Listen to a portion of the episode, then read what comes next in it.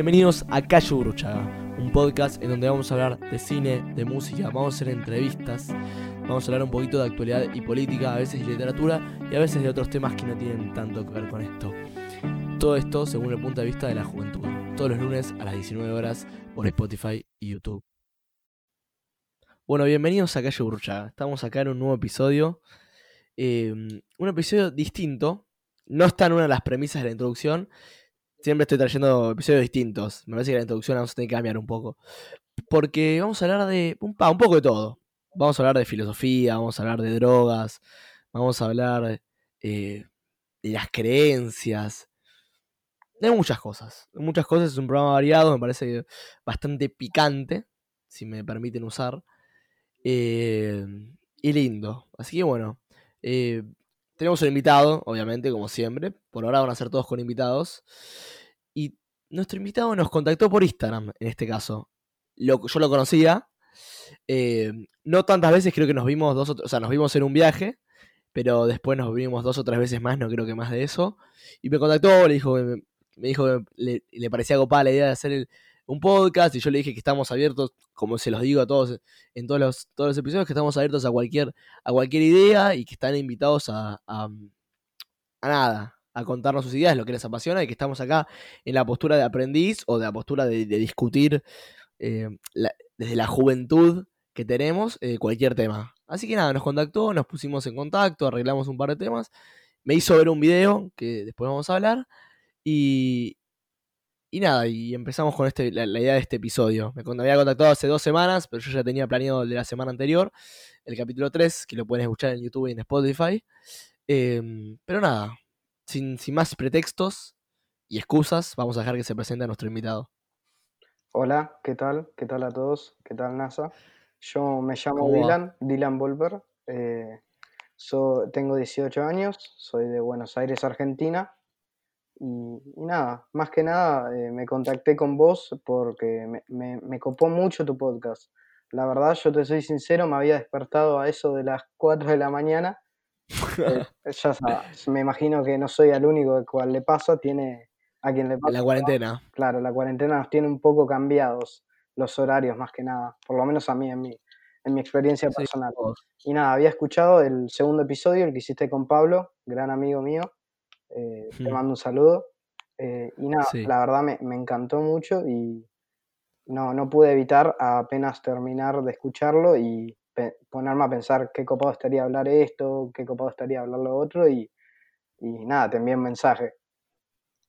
Sí, me pareció, me pareció genial. Gracias, gracias. Bueno, Pablo, gran amigo de la casa. Sí, sí. eh, siempre digo lo mismo, pero, pero es un genio y nada, estuvo en el, en el episodio 2 que hablamos de cine. Pero bueno, vamos a hablar algo diferente en este sí, episodio. Sí, sí. Yo quería empezar, quería empezar con un tema que, que, todos los temas en realidad son disparadores a otros temas y ya vamos a ir desentrelazando esta, esta, esta me, me, me lecha, como digamos, este lecho de, de conversaciones y este hilo enredado de de problemas y, y discusiones. Uh -huh. eh, y quería empezar preguntándote, antes de hacer la gran pregunta, sí. si, si formabas parte de, de, algún culto, de algún rito, de alguna secta, si, si creías en alguna, una religión, tenés algunas creencias, sos, eh, sos ateo. Contanos un poco de tu experiencia con la religión. No, no, no formo parte de, de ninguna secta.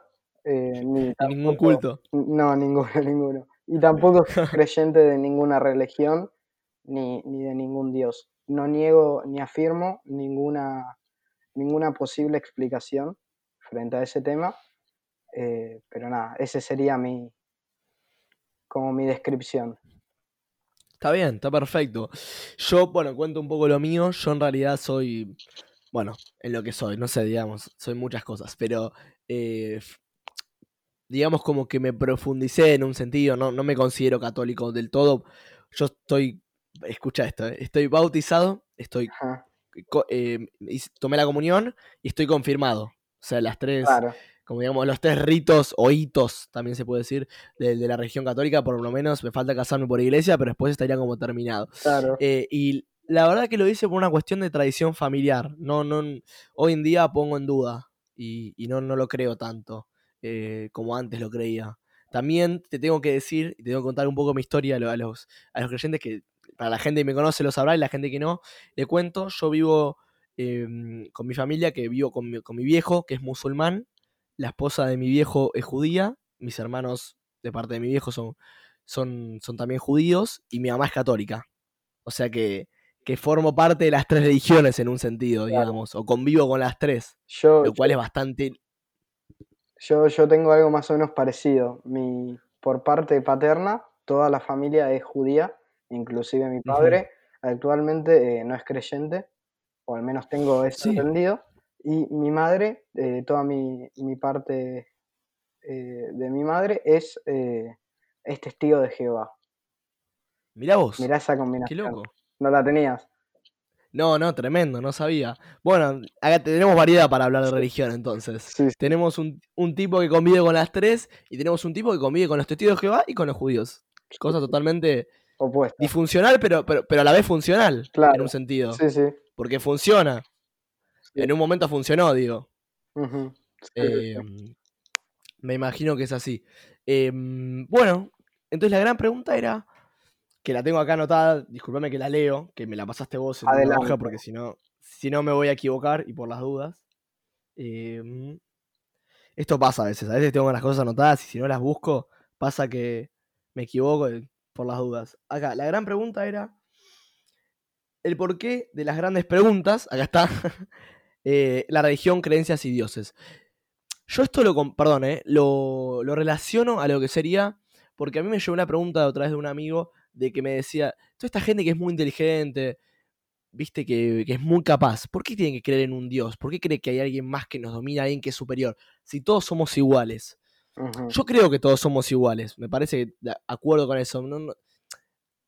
pero me parece que hay personas que, que, al final del día, cuando llega a su casa y está cansado, eh, le gusta pensar que hay alguien arriba cuidándolo digamos, o hay alguien arriba que creó todo esto. No le gusta sentirse que está dejado a la deriva, digamos, en un sentido, que, que nada, que estamos acá. Le gusta pensar que hay un Dios todopoderoso y misericordioso que, lo cuida desde arriba. Y me parece que como que te, te, ayuda a vivir en un sentido. No sé qué pensás vos. Sí, sí, yo opino lo mismo. Eh, opino que, la necesidad del ser humano de, encontrar una explicación a, las cosas es totalmente eminente, que, que se ve y desde siempre, desde desde mucho antes de que nosotros naciéramos y desde que se empiecen a contar los años, eh, siempre estuvo la, gran duda eh, de, del porqué de, de, qué es esto y, la razón. Siempre el ser humano se necesitó encontrar una respuesta a eso que tanto nos preguntamos. No, obvio, obvio. Es que yo una cuestión también lo relaciono con, el tema de, cuestionarse, de ser indeciso, ¿no? Que bueno, ya vamos a hablar en el video, pero eh, lo que pasa un poquito es que uno se, ¿viste? se cuestiona, bueno, existe, no existe, piensa, no piensa, eh, debemos depender de alguien, eh, todo el tema de los, bueno, en la iglesia, todo el tema de los, de los pecados, de, de que lo que está bien, de cómo expiarlos, de toda esa cuestión totalmente podemos decir, como, no sé si como automasoquista en un sentido, sí, sí, sí, pero como automasoquista de como decir, bueno, mira, o, o, hasta en un sentido como para adentro, como para hacerse una autorreflexión de, bueno, lo que hice está mal y me tengo que castigar por lo que hice mal. Eh, entonces, en un, eh, viste, esto de los pecados, eso a mí me, como que me, me cae mal en un sentido, porque digo, bueno, mira, yo entiendo que todos está bien, está esta frase de las películas que dice, bueno, todos somos humanos, nos podemos equivocar. Está bien, hasta un punto, evidentemente hay, hay límites en la sociedad, tenemos leyes que conforman un cierto estado y un cierto gobierno, pero también hay cuestiones en donde, bueno, uno hace lo que puede con lo que tiene, ¿entendés? Entonces, eh, hay momentos en donde decide uno decide, ¿entendés?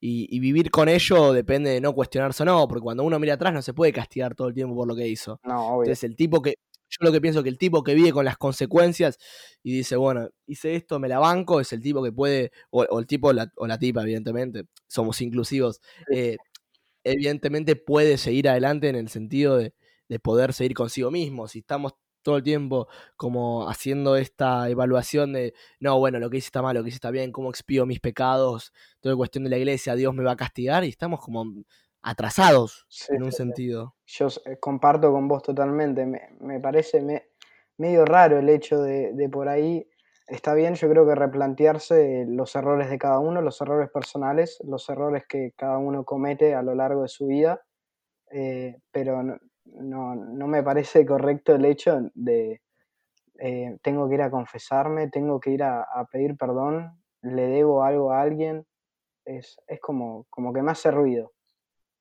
Yo, yo en lo personal eh, fui a, a, templos judíos, fui a, reuniones de testigos de Jehová eh, en varias ocasiones a lo largo de mi vida.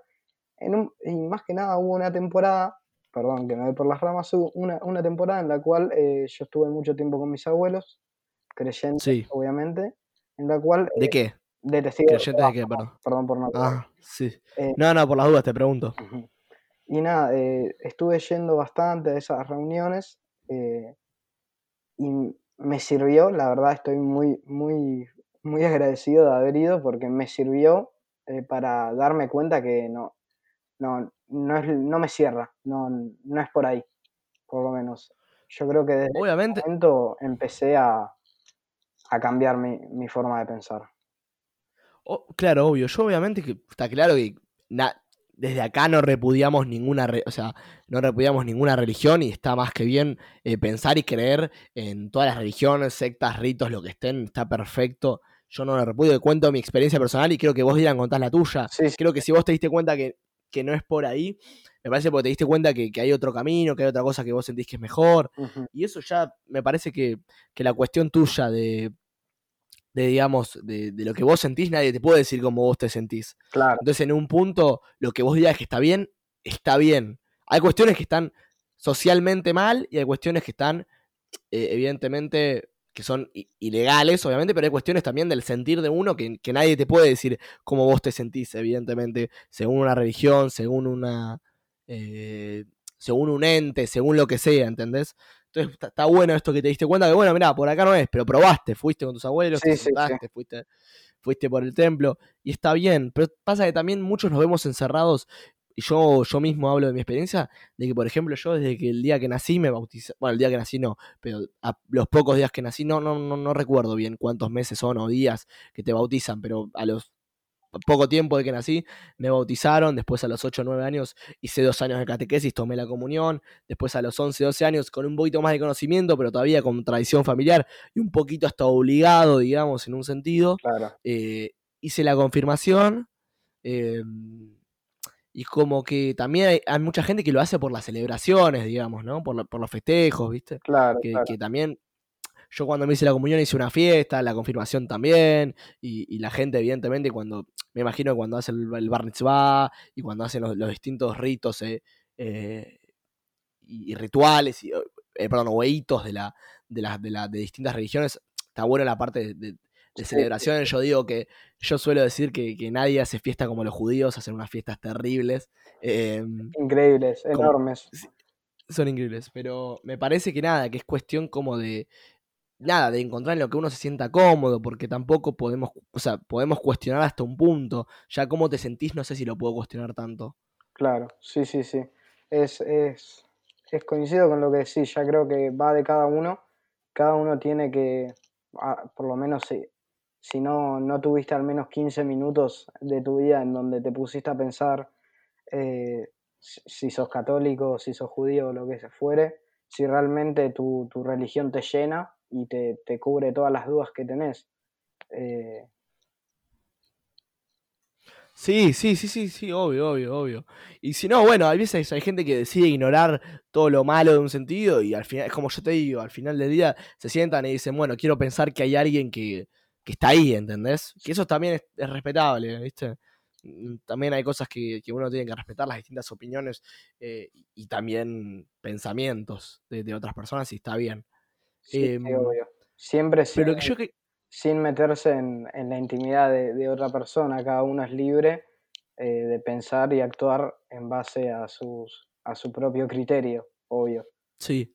Sí, a mí lo que me pasa mucho es que, por ejemplo, yo, si bien no me considero católico o creyente actualmente, eh, lo que me pasa es que tengo algunas tradiciones, no sé si se dicen, o costumbres o hábitos, como muy a, muy arraigados de, raíz, en el sentido de muy, muy pegados desde siempre. Yo a veces cuando paso por una iglesia me hago la cruz. Y si me preguntas por qué me la hice, no sé, te digo que de costumbre, de, hábito. Y son cuestiones capaz que de muy de chico nos inculcan y, quedan, y uno capaz que nunca las cuestiona, pero nunca va a misa. Yo nunca, no, no voy a misa hace cuatro o cinco años que me confirmé, eh, o más, no sé si me confirmé hace seis, siete años, pero desde ese entonces no voy a misa. Eh, no, nunca llevé un rosario ni ninguna cadenita, pero, pero, pero, por ejemplo, eso lo hago, por ejemplo, de, hacerme la cruz, a veces lo hago, no me doy cuenta. Son cuestiones que uno, viste, son inculcados de chicos y después repercuten. Claro. Me parece que, por ejemplo, que, que mi madre, por ejemplo, te explico, no sé, no es tan católica. Digamos, yo creo que nunca fue a misa, de, o fue muy pocas veces, me refiero, y no va seguido, no es algo que ha seguido, y no sé si reza, pero no, creo que nunca la vi rezar. Pero cuando yo nací dijo, quiero que este pibe se bautice, porque mi familia fue bautizada, quiero que este pibe se eh, tome la comunión, quiero que este pibe se confirme, porque a mí me parece que nada, que lo hace toda la familia, y es una cuestión de tradición, hasta ni siquiera de creencia, en un punto. Claro. ¿Entendés? Y eso es como que también me hace ruido por un lado. Pero bueno, son, son cuestiones que, uno decide qué hacer con los hijos. Después, bueno, creo que cuando se va haciendo grande, el hijo decide, ¿no? como decidiste vos, como decidí claro, Claro, yo por mi lado nunca fui presionado a, nada. Eh, de hecho, yo, yo fui a un colegio en la cual se, eh, creo que fue en cuarto, no, cuarto o segundo grado, se tomó la comunión y todo eso. Yo no asistí, no, no lo hice. Eh, y también con la confirmación jamás, jamás lo hice. Eh, la verdad le, agradezco a mis padres que, me dieron la posibilidad de, elegir.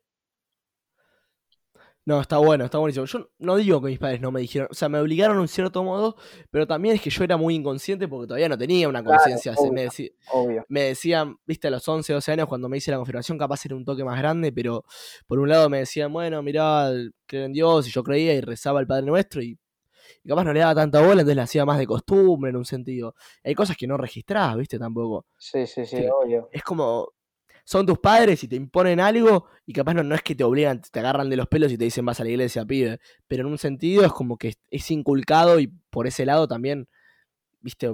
¿Qué sé yo? cedes, digamos, de una manera que no, es una obligación. No sé cómo explicarlo. Sí, sí, sí. Entiendo. Son, son básicamente costumbres de familia. Eh, Obviamente vos no, no podías formular una opinión o una base de pensamiento a muy corta edad.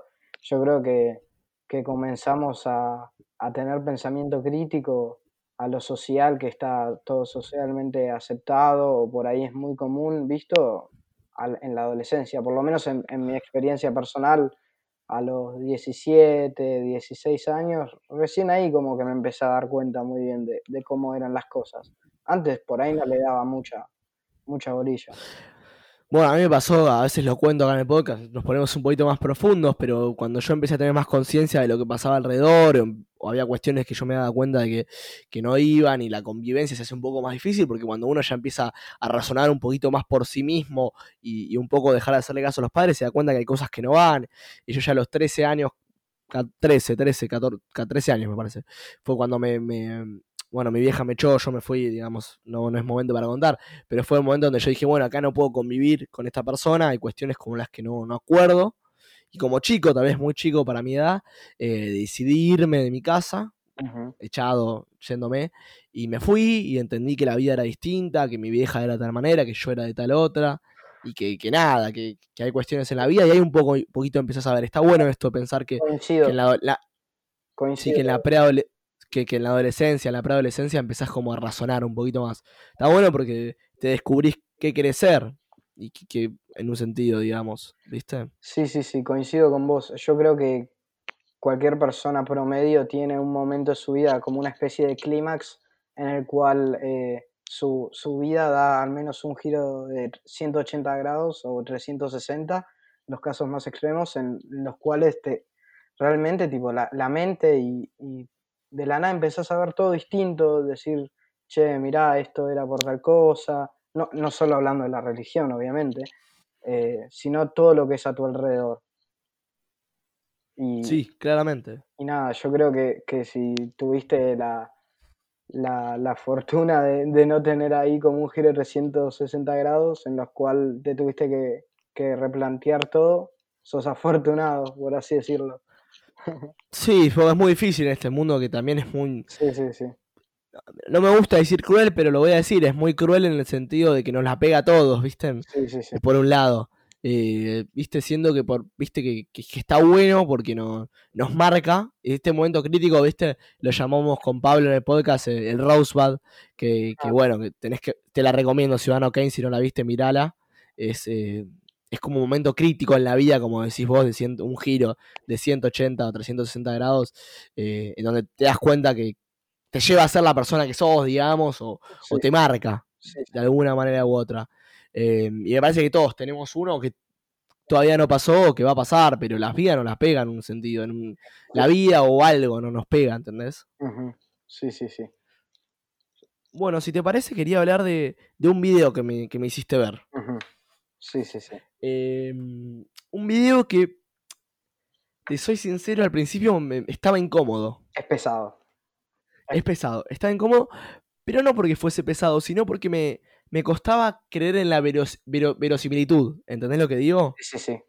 Sí, sí, Pero bueno, pará, vamos a dar un poquito de contexto porque si no no se entiende nada y nos van a matar acá. Sí, sí. Em, déjame que cuente un segundito. Es un video, ¿cómo se llama esto? Que se llama Entrevista con el Diablo de, de Napoleón Hill. Digamos, el video es un YouTube, que es un extracto sacado de un libro que se llama, el libro se llama, lo tengo acá anotado, el libro se llama Burlar al Diablo y es un extracto, digamos, del libro eh, relatado por dos voces. Eh, claro, tipo. Loquendo se llaman las voces, ¿no? Claro.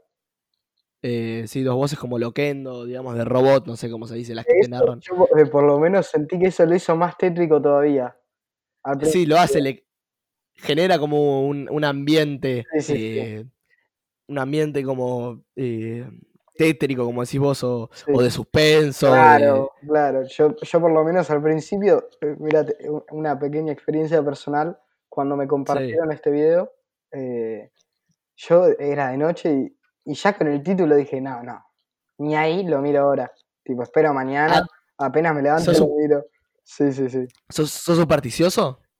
No sé si supersticioso, pero por ahí, nada, soy, soy medio cagón. Soy medio cagón. Y, nada, esperé a, la, mañana siguiente a despertarme y, y, claramente me llevé otra perspectiva. ¿Sabes que con eso yo, yo creo que con algunas cosas con las que no le doy pelota, a veces capaz soy muy puesto por la vida, pero me pasa, viste, que hay cuestiones en las que no me interesa, que no me, no sé si no siento miedo, no siento pudor, digamos, con esas cuestiones. Me parece, por ejemplo, viste esa cuestión que te decían prender una vela a las 3 de la mañana y escribí 666 en el baño, qué sé yo, y hay gente que dice, ay no, qué miedo, o por ejemplo, toda la luz apagada y te dicen, vuelvo rápido de la cocina porque le tengo miedo a la oscuridad. Yo esas cosas, por ejemplo, nunca les, no sé, me pasó a mí, ¿no? Nunca les di pelota, no sé por qué, porque sentí que, había otra cosa más importante que me llamaba, como otra cuestión del deber de, de, viste, del estudio, de si bien la música, de, de, de, la cultura, de otra cosa que me llamaba más. Entonces, capaz como, como, como ignorante de esa cuestión, por ejemplo, decían de jugar a la Ouija, de jugar al juego de la copa, y yo jugaba y para mí, viste, no, qué sé yo, estaba jugando un juego más. o eh, por ejemplo...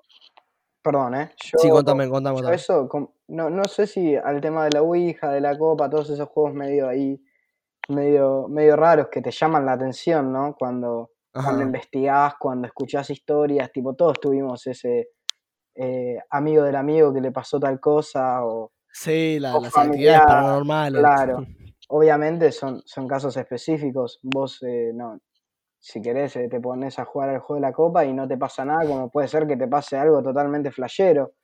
Ya no, no, sabemos, pero siempre le tuve como respeto a esos, por, esos dos juegos en particular, le tuve respeto. No, no me, siempre dije, bueno, no me voy a meter en esa ya veo que, que salgo lastimado, por ahí me llevo una experiencia que no me gusta mucho y, siempre decidir como tenerle respeto. Sabes que yo, perdón, me parece, perdóname, me vas a matar, pero me parece que son boludeces, ¿no? Se siento que no. Sí, sí, también, eh, te lo juro. Opino que son boludeces, pero hay que, hay que tener respeto siempre. Por las dudas, yo te juro, la jugué siempre, eh, nunca me pasó nada, capaz es mi experiencia. Hay gente que capaz le pasó de todo, qué sé yo, no sé en qué creer. Eh, viste, eh, a mí me pasa que no, no me pasó nada. Siento que no. No, no, viste, me decía mucho el juego de la copa, estaban todos cagados, yo ahí cagándome de risa. Qué sé yo, no sé, me pareció siempre como no una cuestión de, soberbia ni, ni, fea de no creer en eso, bueno, no creo en eso, pero tipo, no una cuestión soberbia de como sobrar al juego, pero sí una cuestión de que nada, me parecía algo tonto, ¿viste? En un sentido. Claro, un juego, como la palabra lo dice, un juego. Un juego, claro, un juego, bien dicho. Em, pero bueno, para, nos estamos yendo de, mano. Sí, sí. Estamos yendo por las ramas. Vamos a volver que el tiempo acá vuela, como ves. Sí, sí. Eh, en dos minutos hablamos de cualquier cosa. Bueno, volvamos al video. El video es un extracto del libro Burlar al Diablo, se llama Entrevista con el Diablo, y vamos a ver las premisas básicas para que después lo vean. Eh, si quieren pueden parar el podcast e ir a verlo, vamos a dejar el link del video en la descripción.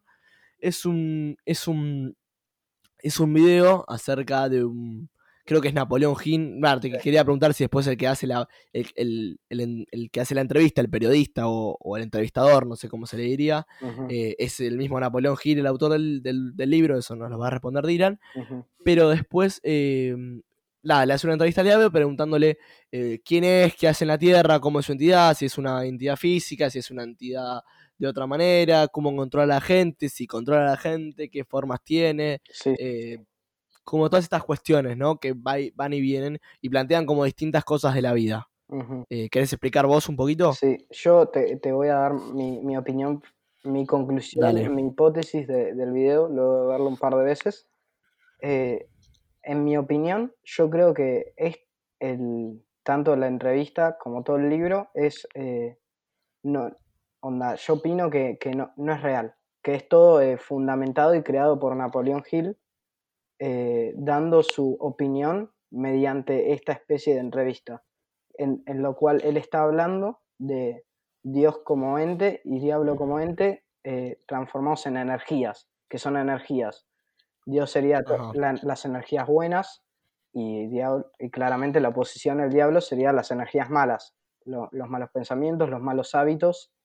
Eh, y es así. Eh, yo hago énfasis en el que en el video eh, demuestran que el diablo son los malos hábitos, las malas creencias y las malas acciones, como, como dije, ¿no? sí. Yo creo que es toda una creación de, de Napoleón Hill en la cual él agarra y da su opinión mediante este formato. Perdón, te hago una pregunta. Esta es tu creencia, pero ahora él. ¿Vos sabés si Napoleón Hill aclara que es toda una invención de él, de que el libro no es real, o, lo documenta? Es como una crónica que dice entrevista al diablo y vos asumís que es una. que no es real. O el chabón dice no es real desde un principio. ¿Entendés lo que digo? Sí, sí, te cuento. Yo, eh, la primera vez que vi el video, eh, nada, no, me pensé un poquito ahí lo, básico, la experiencia que tiene uno después de ver ese video, que no, es un video que, ves simplemente, que, ves un, tutorial de YouTube o, simplemente de un tema gracioso, es como algo que te deja pensando, algo que de cierta manera o de cierto modo te marca, te, hace pensar. Y al rato yo me estaba bañando y, y dije, no, esto no tiene sentido. Esto esto lo creó él y, eh, él trató de dar su opinión eh, mediante esta especie de entrevista sobre sus creencias. Eh, acá tengo notado, el libro fue escrito en el año... Un segundito. Sí, no hay grama, no hay grama. Te escuchamos. No, bueno, mientras me decís el año y vas buscando, quería... ah, bueno, decíalo, El libro fue escrito en el año 1938 Ah, mirá, ah, pensé que era más actual. Sí, pero fue publicado en el 2011. Para que te des una idea, en el año 1938 obviamente no estaba muy bien aceptado que haya creencias eh, más allá de, la iglesia, no sé si me explico. En el cual eh, yo veía que él se veía medio presionado al publicar esto. Entonces por eso decidió crear esta especie de entrevista. Obviamente es mi hipótesis, eh, no niego No, está muy buena, eh, está muy buena para analizar. Ahora que me das el año, también podemos pensar que obviamente estaba totalmente presionado y criticado. Obvio. Eh, lo que les quería decir a la audiencia que vamos, por lo menos por ahora, vamos a hacer un corte a los 30 minutos con una tanda musical, pero bueno, y después voy a dar mi opinión sobre el tema porque creo que no vamos a llegar. Yo quería darlo en esta primera media hora, pero bueno, evidentemente hay mucho para hablar, lo vamos a ver en la segunda, en la segunda parte, pero antes del corte quería decir que no. Cuando empecé a escuchar el video y empecé a escuchar este extracto, lo que me pasó a mí fue que al principio, em, no, no, viste, me, me parecía como esta cuestión que en un sentido era muy, no quiero decir la palabra como superficial, pero en un sentido era como muy de película, en el sentido de que, bueno, el diablo es malo y controla a la gente mala y existe una posición del bien y una posición del mal. Porque me parece que nada, que la vida se viene en una escala de grises, no en algo blanco y negro. Sí, sí, sí, opino tal cual. Pero, pero a medida que, que iba avanzando el video, fui encontrando otras anotaciones que las voy a compartir ahora cuando volvamos del corte, que me parecen un poco más humanas, si querés. Em, así que nada, bueno, vamos con el corte de música. Y para este corte, para esta tanda musical, digamos, para llamarlo de una mejor manera, vos nos trajiste un amigo tuyo, sí. artista. Sí, sí, una, un amigo que lo, realmente nos conocemos, es, es bastante, bastante peculiar nuestra historia, la voy a sintetizar rápido para no irme por las ramas. Eh, lo conozco prácticamente desde, desde que tengo memoria, él siempre, siempre estuvo en mi vida. Eh, después, por distintas situaciones personales de él, se fue a, a, vivir a México un par de años, después volvió, esto siendo muy chicos, ni siquiera éramos adolescentes, fue en quinto grado de primaria más o menos. Eh, después volvió eh, y obviamente mi colegio no, no tuvo, no, no tiene, perdón, eh, escuela secundaria, por lo cual tomamos caminos distintos, pero perdimos más o menos el contacto, pero yo creo que lo tengo ahí en mi corazón y lo, lo voy a recordar siempre. Y, nada, espero creer lo mismo de, su parte y nada, le, quise dar una mano eh, en este tema, ya que justo vos das la oportunidad a, nuevas personas a que se den a conocer. Él se llama Guido Lago, eh, es eh, artista de trap y, nada, la verdad me gustan bastante sus temas. Genial, listo. Bueno, vamos con. Vamos a pasar primero Trap Suite, si no me equivoco, se dice así. Sí, sí. Que que bueno, que es un tema de él, que yo no lo escuché todavía, así que lo voy a escuchar y voy a reaccionar después, evidentemente, y después vamos a escuchar otro tema de él. Empezamos primero con Trap Suite.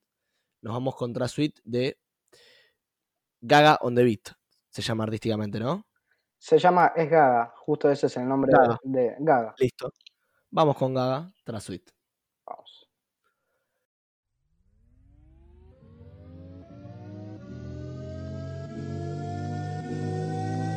Yo. Gaga on the beat. Camarón.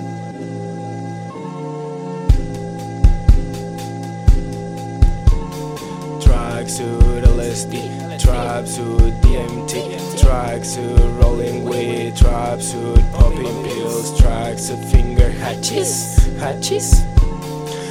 Gaga, he was rocking a tracksuit Fuck you, from a mile about this? Snorting Don't you even say I you Bless Papa, half a pound with a tracksuit. Come close with my ray, I will blast you. Fuck off, don't you think I will trust you? Your bitch, say she like on my tattoo So. Gaga, he was rocking the tracksuit. Fuck you, nightways, I will catch you. Taking some fruits, I'm feeling like Palo Flex Side back, there's a ziploc with his spit burn weed. I be smoking a this one day. I'll be blue facing Billy. Chain rings, wanna buy all the bling bling. Off to the cops, I don't tell shit. Ombo, I'm taking a fake shit. Because I got the flow, you can't even do this shit. Baby, let's go roll up. Make money, go find new G's.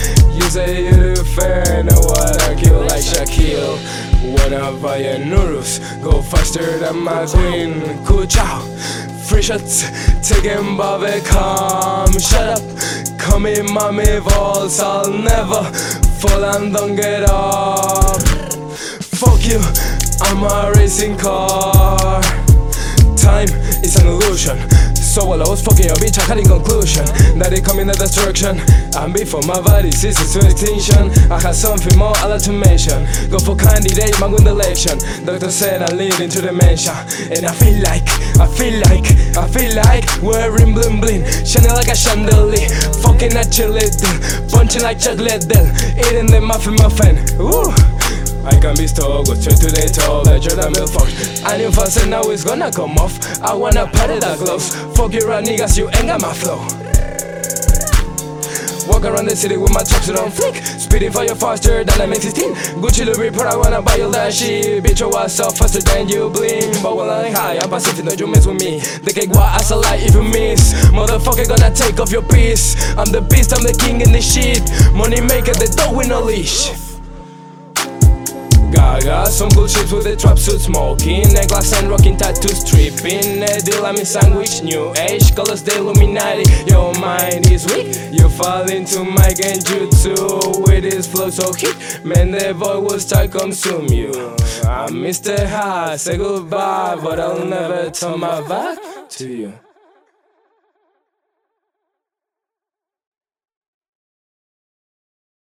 Bueno, volvemos escuchando atrás Suite, que es una banda, te, te- te soy sincero, distinta a la mía. Sí, sí, sí. La, mía, por ahí no tan distinta, pero, pero algo que no escucho comúnmente. Claro, yo no lo escucho, pero me gustó. tío. Veníamos hablando, en- evidentemente en el background mientras lo escuchábamos, que vos me decías que era una banda medio quiqueo, medio... Sí, sí, justo en este eh, tema yo le- vi, le vi ahí medio el flow parecido a Keo y Sí, es sí, lo que sí. me hizo que me guste. Pero tiene un, te- te- se te pega el flow, está bueno, encima rapea bien en inglés. Sí, sí, Porque sí. bueno, este rap en inglés. Pero para queríamos aclarar que, que, solo este tema rapea en inglés o tiene otros en inglés. Eh, bueno, por ejemplo, en el, en el siguiente que vamos a escuchar, eh, Balada de la. Selva, eh, tiene barras en español y barras en inglés. Cada tanto se tiran Ah. barras en inglés. Justo este fue casi todo en inglés. Sí. Sí, bueno, bueno. Me gustó, es algo totalmente distinto a lo que suelo escuchar, pero me, gustó, estamos abiertos obviamente a escuchar todo tipo de música y saber, así que nada. Bueno, escuchamos otra suite de Gaga, ahora vamos a escuchar La balada de la selva. A ver qué nos trae.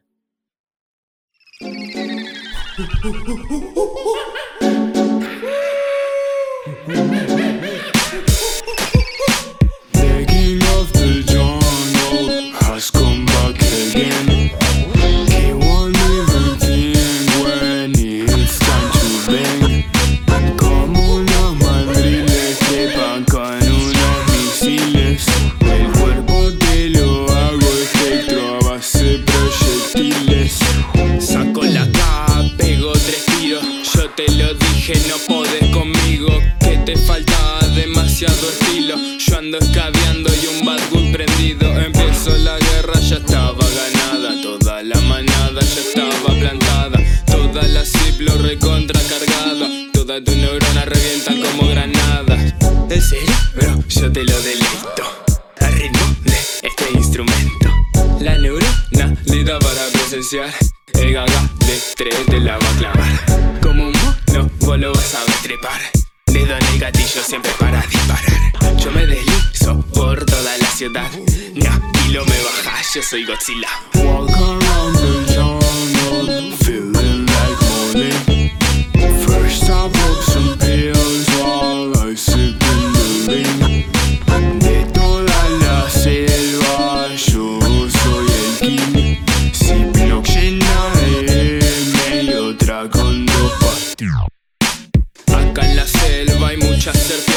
fuerte veneno y largo los dientes. Me mantengo leal a las 4.20. Los monos salimos siempre de frente, andamos siempre recontracargados. Te lo digo, loco, no hablamos en vano. Plántate guachín, deja de mensajearnos. Estamos en el rancho, somos los templarios. El cerebro te lo hago espagueti, clavando una Willy en una BMX. Más rápido que una Kawasaki. Es como consigo todo por. Yo camino, yo no pido rapi. Mientras me voy fumando uno con hachis. Ese 500 ya me lo fumé. Resarpado y argentino cual jaguarete.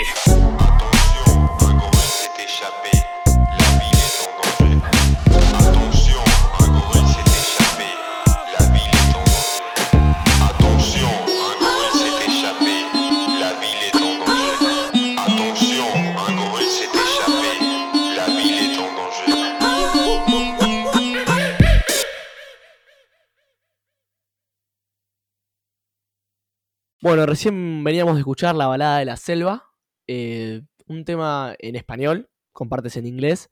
Me gustó más este que Trasuit. Eh, ¿Sí? Me gustó la letra. Te, te preguntaba en el corte si era, si era totalmente como eh, improvisada o escrita porque, que bueno, me decías que no sabías, en, en algún momento si, si lo contactamos me gustaría hacer- que venga al podcast porque la verdad que está muy buenísimo, me encanta, el me encanta toda la, la música que sale y evidentemente muchas de las cosas me imagino que, que de los traperos, raperos, debe ser totalmente espontánea, ¿viste? Como decías Sí, vos, sí. que lo escriben en el, mo- en Claro. el momento y toda esta cuestión de, de nada, de como volver a, a escribir lo que sale, lo que no sale, hacer los cambios en el momento. También toda esta parte de los sonidos de afuera, porque se escucha en un momento de la, derech- de la derecha un sonido de semáforo, si no me equivoco, o estoy flasheando, o- Sí, sí, o un sí. sonido de, de alguna bocina o algo, y es como que le agregan a, a la canción como su, su identidad. Pero bueno, sin robar más tiempo, lo recomendamos. Gaga, pasamos, dejamos los links de YouTube y Spotify si es que tiene, que creo que tiene. Sí, sí. eh, y dejamos básicamente toda la información ahí, en la descripción. Em, y bueno, antes de volver con... Perdón, hay muchas cosas, es un programa bastante completo. ¿eh?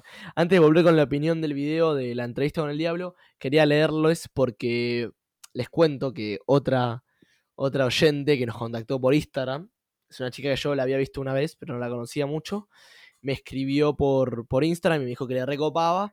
Y yo le dije que si tenía alguna idea, obviamente, como le dije a Dylan, eh, podía venir.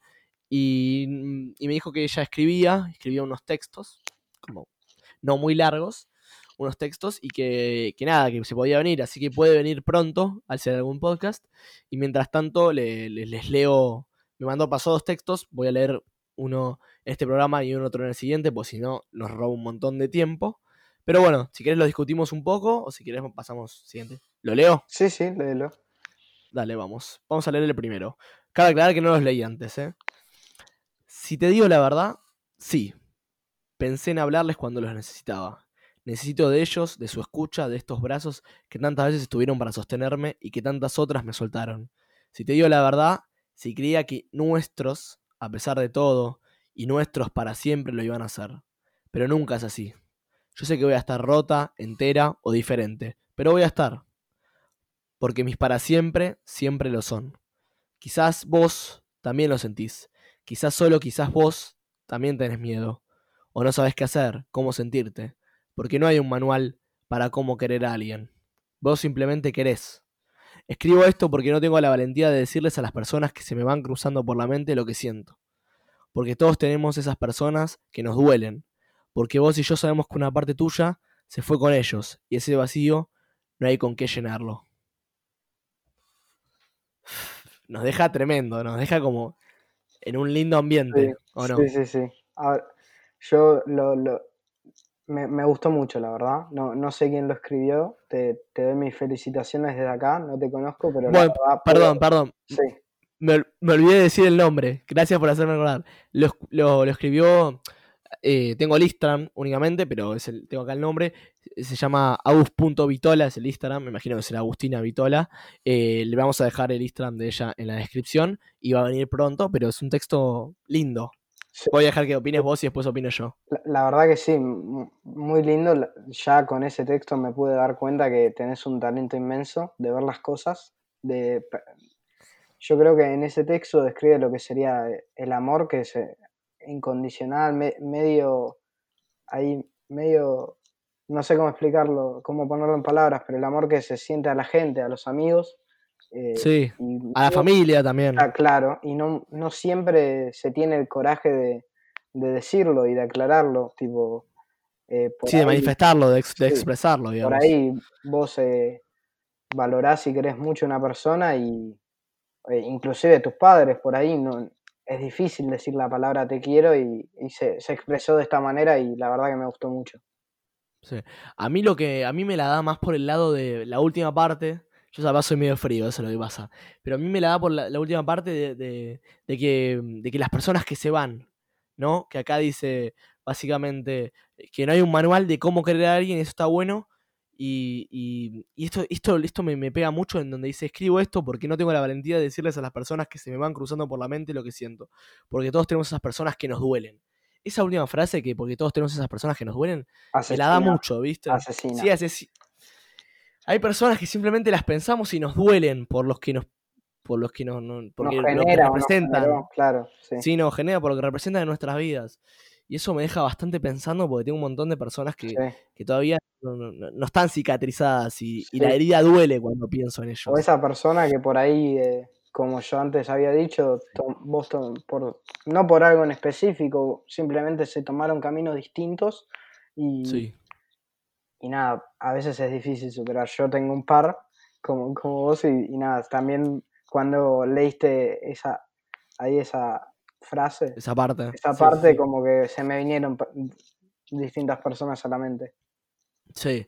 Bueno, nada, me encantó el texto. Me gustaría leer el otro, pero nos vamos a quedar sin tiempo. Es tremendo. La hora parece muy larga, pero en realidad se hace corta. Exacto. Eh, pero bueno, vamos a leer eh, uno de los textos de ella en los siguientes episodios y ya van a ir a, a contarnos un poco de su proceso creativo y cómo escribe. Mm. Bueno, sigamos. Quería dar mi opinión brevemente porque quería arrancar con otro tema, sí. que es el de las drogas, que ya vamos a arrancar. Lo que yo quería decir del video es que al principio me pareció como bastante superficial esta idea de que existe la oposición entre el bien y el mal, entre Dios, las creencias, en el control de las personas, en que, viste, todo este tema, toda la idea de las, del, del sistema hasta se vuelve superficial, porque ya desde Matrix nos plantean que, bueno, nos tienen controlados a través de un sistema, que estamos Claro. enchufados a la televisión. eh, yo también lo relaciono con, con una cosa que dijo Sábato. Eh, Sábato es un escritor argentino muy, bueno, muy importante, que era bastante conservador con algunos temas, pero en otros temas me parecía que era bastante inteligente, muy inteligente en muchos otros temas. Y hay una frase que él dice en unas grabaciones, que él dice, em, el tipo común, eh, que lo ves manejando apurado y rápido en el coche, llega cinco minutos antes para sentarse a ver la televisión. Es tremendo. Sí, Porque, porque el tipo que está apurado y sale a las 5 de la tarde del laburo llega antes para tirarse a ver la televisión, el que va rápido en un auto, digamos. Lo dice, no lo dice así textualmente, pero lo dice algo por, algo por el estilo. Y es como lo relaciono en este sentido de que, bueno, nada. eh, evidentemente hay una, una, parte de la sociedad que está controlada por la televisión y nos controlan, y hay una parte que nos hace ser más negativos. No, no, no, reniego, no reniego esto, pero me parece que en el siglo XXI donde estamos se queda atrás, se queda como.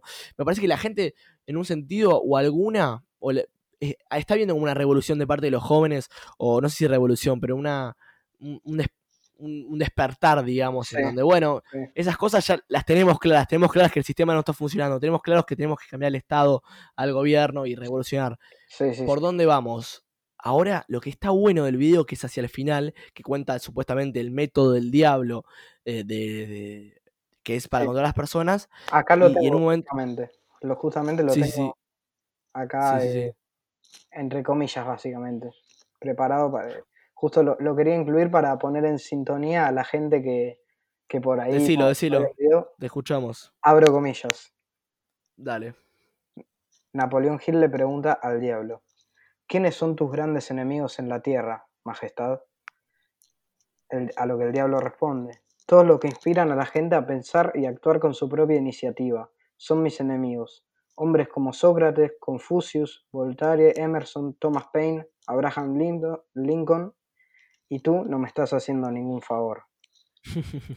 Jus- justamente al- algo que, que me llama bastante la atención, algo que, que yo siempre mantengo por lo menos en, en lo que sería mi forma de pensar, es que cada uno tiene que tener su propio pensamiento, su propio análisis de lo que sería su ambiente, la vida en general, eh, las creencias, que, que es importante que cada uno, como para existir, eh, tiene que pensar por sí mismo. Y una frase que me marcó mucho de, de Descartes es, eh, pienso y luego existo. No sé si alguna Es- escuchaste. Sí, la escuché, la escuché, me la, me la dijo mucho mi viejo en el sentido de que, bueno, eh, si pienso, ex- o sea, evidentemente pienso, luego existo, pero es decir, existo porque pienso, en un sentido, Sí, sí, ¿entendés? Entonces como que la doy vuelta y digo, bueno, entonces sé que existo, ¿por qué sé que existo? Porque pienso, y si pienso, existo, enti- ¿entendés? Entonces existimos, estamos. En ese sentido, eso es lo que, lo que planteaba Descartes. Y está bueno esto de que pensar por sí mismo. Decía, mis enemigos son los que piensan por sí mismos. Pero yo me reitero con la idea de que se queda viejo en el siglo XXI, porque siento que, sí, que sí, sí. estamos en un momento donde la juventud está revolucionada, ya sea con, con las mujeres, con el tema de la marcha por el aborto y otras y otras cuestiones que antes se dejaban pasar de la se dejaban pasar por alto un montón de cuestiones, ¿viste? de violencia de Sí, género, Sí, sí, sí. sea de Están inculcadas en nuestra, en nuestra cotidianidad. estaban inculcadas. Sí, sí. hasta, hasta, en, hasta el- en los 40, en los 50, estaba socialmente bien visto en un sentido, eh, no que la mujer lave los platos, porque eso estaba claro, pero una violación o hasta una muerte de una mujer, un femicidio, Podría llegar estaba como hasta... Claro, y eso es bastante loco. Entonces, Sí, sí. ahora nos damos cuenta que estamos en otra sociedad. Es verdad que vos decías que, que el libro se escribió en 1938, se publicó en 2011, pero, em, ¿cómo se llama esto? Pero digamos, se queda atrás porque estamos en una sociedad distinta. Sí, Ahora, para mí lo que le pega al libro del 38 ahora es esto al final que dice que dice el diablo. No, no concuerdo que, bueno, que, que- que dice que el- al final el diablo dice, no, bueno, la, gente que está indecisa, evidentemente no puede. No, no, no puede pensar por sí misma. Para mí, la gente que se cuestiona, yo estoy de acuerdo. Hay que cuestionarse en lo que queremos y en lo que no queremos. Eh, con, en ese sentido estoy de acuerdo. Ahora, en lo que. Perdón, estoy de acuerdo que, que hay que cuestionarse, no estoy de acuerdo con que, que- con que no hay que ser indeciso. Decía Claro. el diablo que las personas seguras llegan a ser millonarias. Eso para mí se va al carajo. Es cualquier cosa. sí, sí. La vida tiene. Eso también, ahora que me lo hiciste recordar, eh, Sí. justamente, onda, es lo que me confirma mi hipótesis de que todo esto es, es ficticio, que lo escribió él, eh, guiando su pensamiento. Napoleón Hill también tiene un libro muy famoso eh, que se llama Piense y hágase rico. Claro, bueno, vienen de la mano con el pensamiento del- Claro. del autor. Sí, Sí. Pero en lo que estoy de acuerdo, que lo que yo te quería preguntar tu opinión, eh, es, viste que en un momento dice, las personas vagas o los vagabundos, dice, son las personas o las personas que no triunfan, son las personas que se rigen según la ley del menor esfuerzo. Viste la ley de que, bueno, si, si tomo el camino más corto o el atajo más corto, fácil. Si hago lo más fácil posible y si no hago absolutamente nada, si puedo hacer no absolutamente nada, lo hago. No tomo el camino más difícil. Procrastino, toda esta cuestión.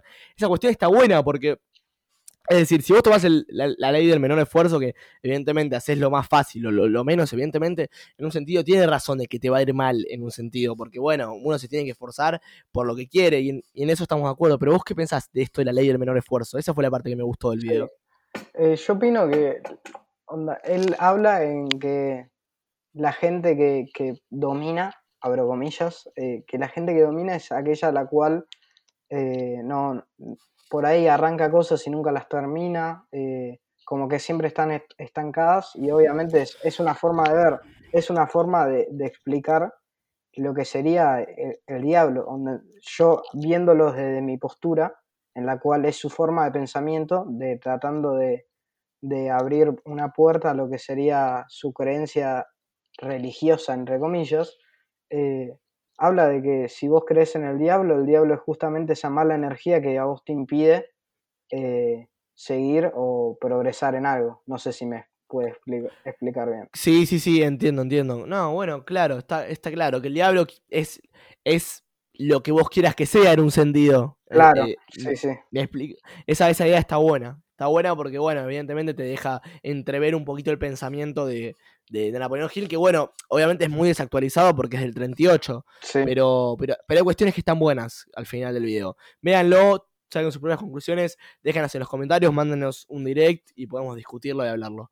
Cerramos Napoleón Hill, cerramos todo el tema de la filosofía, ¿te parece? Dale. Que nos llevó casi todo el programa. Sí, sí. Estuvo bastante interesante. sí, Y hablamos brevemente, tenemos 10 minutos eh, o un poquito más, si se quiere, para hablar del tema drogas. Sí.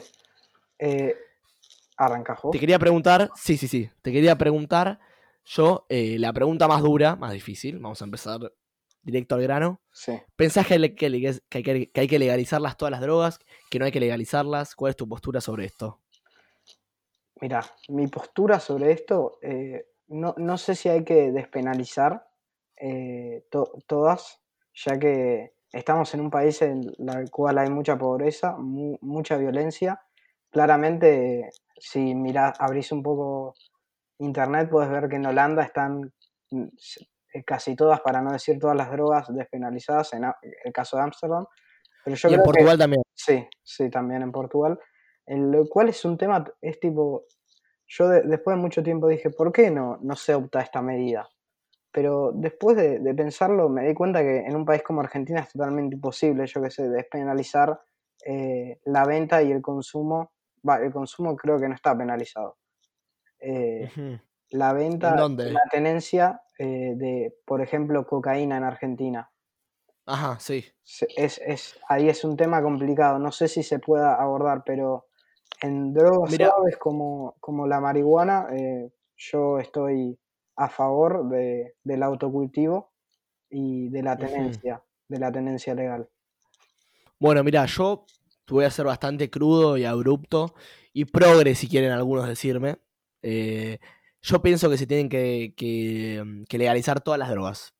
Obviamente, pará, vamos a hablar en, en un contexto totalmente medido, controlado, controlado por el Estado, en una venta totalmente con eh, historias clínicas, historias de compra-venta, evidentemente muy, pero muy organizado y estable, y en un sentido donde se puedan ver qué químicos tienen las drogas, como lo es en Holanda, como están los coffee shops en Holanda, como es en Portugal. En Portugal eran, eran, eran ilegales y creo que en el año 2001, me pueden corregir si me equivoco, eh, se legalizaron, se, perdón, se legalizaron todas las drogas y el consumo bajó un montón, si no me equivoco.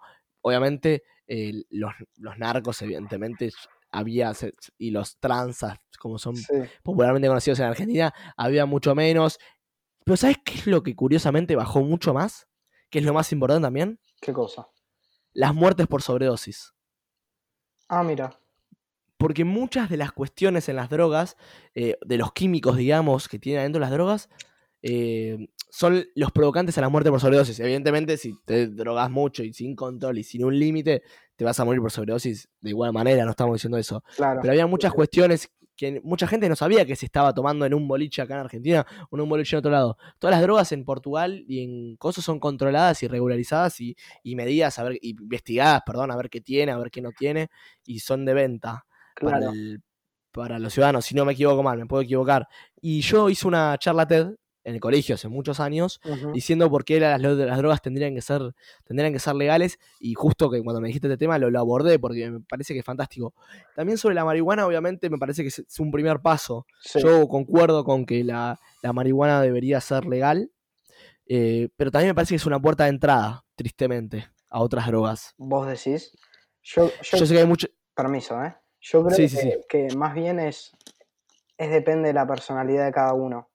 Eh, lo, que, lo que te puede generar, para mí, yo analizándolo desde un aspecto personal, obvio, yo creo que lo que te puede generar eh, esa entrada por ahí es eh, el, hecho, el hecho de que esté prohibido, ayuda, yo creo. Sí. el difícil acceso, como esa adrenalina por ahí decir, che, ya fue, probamos esto, ¿entendés? Pero... Claro, a mí, a mí me parece que, o sea, viste, hay muchos que dicen, no, bueno, el porro no es una droga, no sé qué, no sé cuánto. Para mí es una droga, obviamente, no estoy diciendo que no. Tanto como el Eh, alcohol, como el tabaco. Sí, pa- para mí también, obvio, obvio, eso estoy de acuerdo. Eh, yo digo que, que- que es una puerta de entrada, no en el sentido conservador de decir, bueno, ya está, es una puerta de entrada, evidentemente tenemos que prohibir todas las drogas, yo no- totalmente. En otro, en otro modo, lo veo como que sí, el porro es una, o la marihuana, ni bien, no sé cómo, cómo se distribuya o se consuma, eh, es, una, es una puerta de entrada para otras drogas, tristemente, en un sentido de que, bueno, probaste tal droga, también puedes probar tal otra, porque estás, en el sentido de que te la venden como suave, bueno, suave, no pasa nada si te fumas un porro. Y también está las drogas pesadas, dicen, bueno, cocaína no, pero después te dicen, bueno, mira, está el éxtasis, que el éxtasis, bueno, es más o menos una pasta y se va a las fiestas electrónicas, y después de la, de la, de la, de la, del ex- probaste el porro, después probaste el éxtasis, después el éxtasis pasás a otra cosa. Y es como una puerta de entrada. La puerta de entrada de, no de adelante, digamos, porque no es una puerta de entrada de adelante, pero es una puerta de entrada de atrás, una backdoor, digamos. Claro, yo, Como que, que entras por atrás. Eso me parece bastante interesante. sí, yo- ¿Vos qué yo- pensás? yo pienso que es más bien una puerta de entrada en, en- en un sentido un poco más abstracto. En el caso de que por ahí una persona a la cual fue reservada toda su vida y, y prueba la marihuana, eh, dice, che, no era la gran cosa. Por ahí probando esto, eh, tampoco me va a pasar nada. Y yo creo que eh, obviamente el consumo tendría que ser responsable.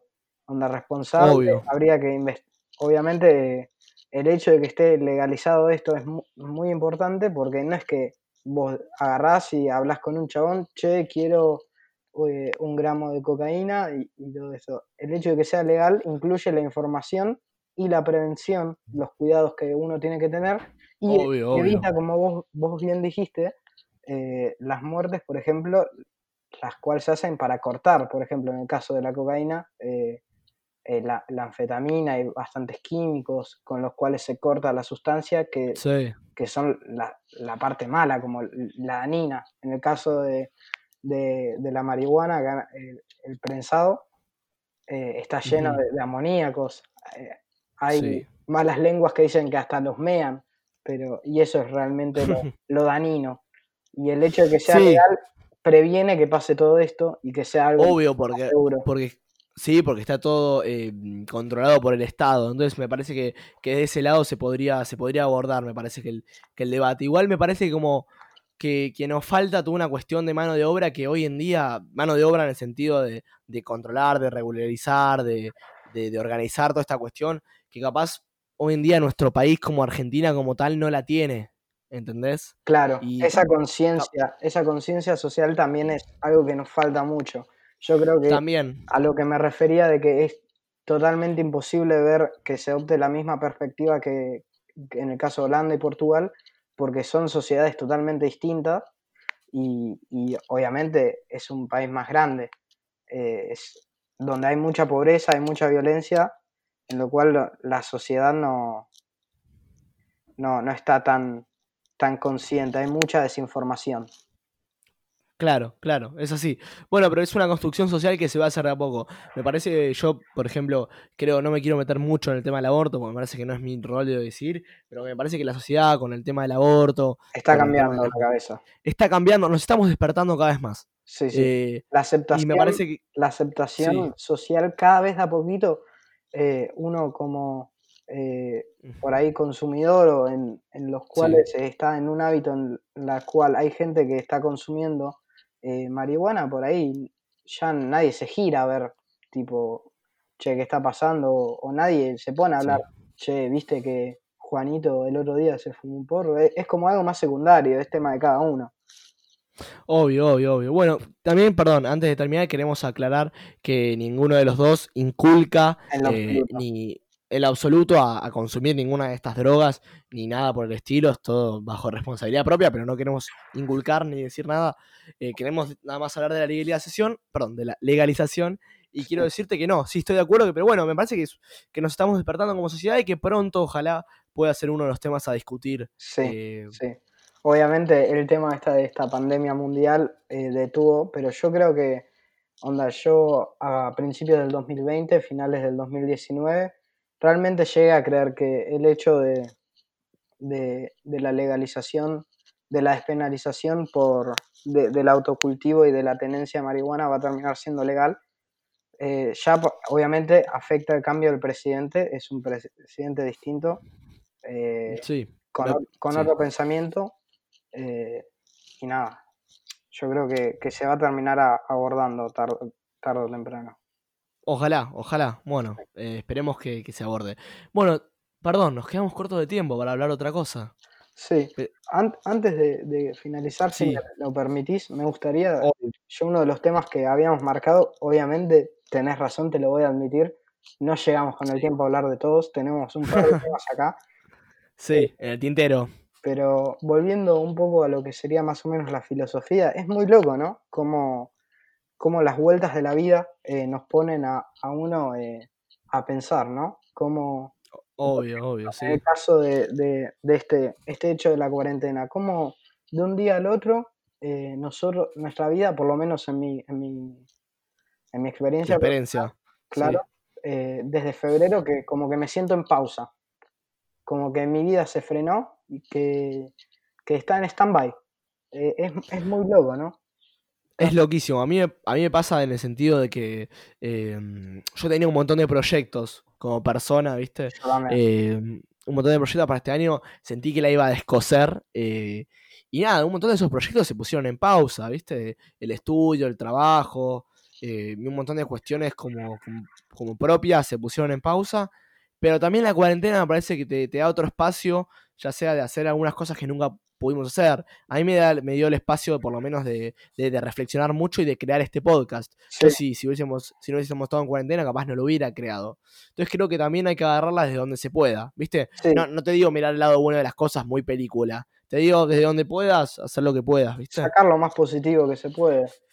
de- Claro, claro, tampoco, o sea, lo, que- lo que puede hacer vos, tampoco vamos a exigir sacar lo más positivo porque no somos un- una moraleja de un cuento, pero, Sí, sí, sí. pero, pero desde donde se pueda, desde lo más humano posible. Bueno, Y- llegamos al final. ¿Querés mandar un saludo, decir un- una última frase, dejarnos con algo? Eh, sí, me gustaría ya para finalizar y, y no, no quitarles más tiempo, que es muy, ya eh, siguiendo hablando de, la- de las vueltas, de los giros de la vida, eh, nuestro caso personal. Cómo yo te conocí por primera vez en el cumpleaños de, como, te voy a robar la frase, lo voy a decir yo, te lo quito, Sí. gran amigo de la casa, Martín Borrello, eh, festejando Sí, señor. festejando, festejando su cumpleaños fue, si mal no recuerdo, yo tengo mucha memoria de, de las personas, esa fue la primera vez que te vi. Eh, Sí, sí, sí. Después eh, tuvi- tuvimos esa casualidad totalmente extraña en la cual eh, nos tocó el viaje egresados a Puerto Seguro juntos, un viaje en el cual Qué también, loco.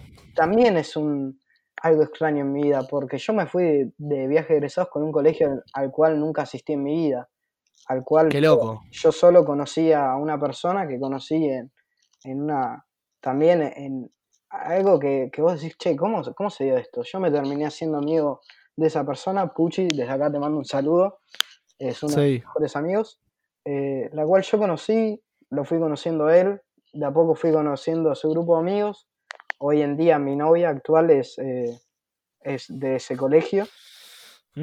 Bueno, le mandamos un saludo a Puchi y a tu novia. Paola, te mando un beso. Eh, y es muy loco como nosotros, yo te conocí ese día y hablando con Pablo en, en una circunstancia, le digo, che, ¿qué onda? ¿Vos cuándo te vas?